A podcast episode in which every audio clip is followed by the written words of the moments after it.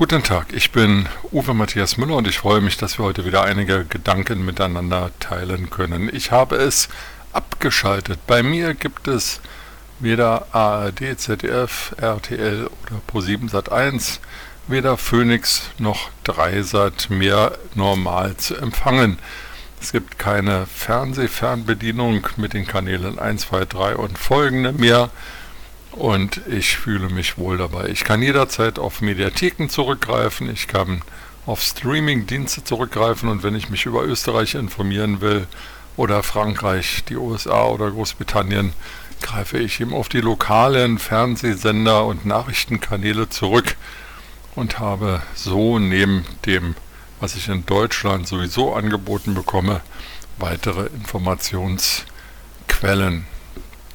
Das hat für mich durchaus den Vorteil, dass ich mir aussuchen kann, wann ich was sehe und mich nicht mehr ärgern muss über Themenauswahl, die ich für nicht relevant halte und einseitige Berichterstattung. Ich rede nicht von Meinungen, die müssen unausgewogen und subjektiv sein. Ich rede über Nachrichtenvermittlung, die ich oft nicht für so ausgewogen halte, wie ich mir das vorstelle und für nicht so informativ halte, wie ich mir das vorstelle. Nun also ein Ende.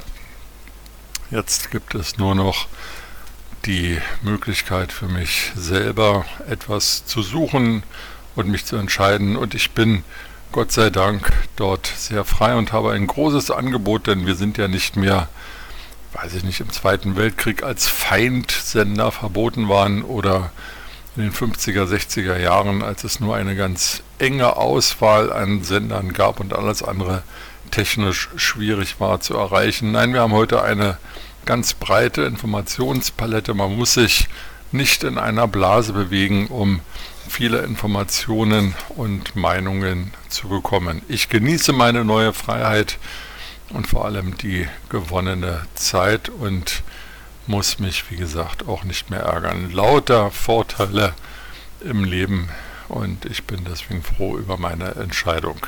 Also, es leben die Mediatheken, es leben die Streamingdienste, es lebe das Internet, das mir auch Zugriff auf nicht deutsche Informationsquellen erschließt. Mit diesen Gedanken in den Tag wünsche ich Ihnen eine gute Zeit und freue mich, wenn wir uns bald wiederhören.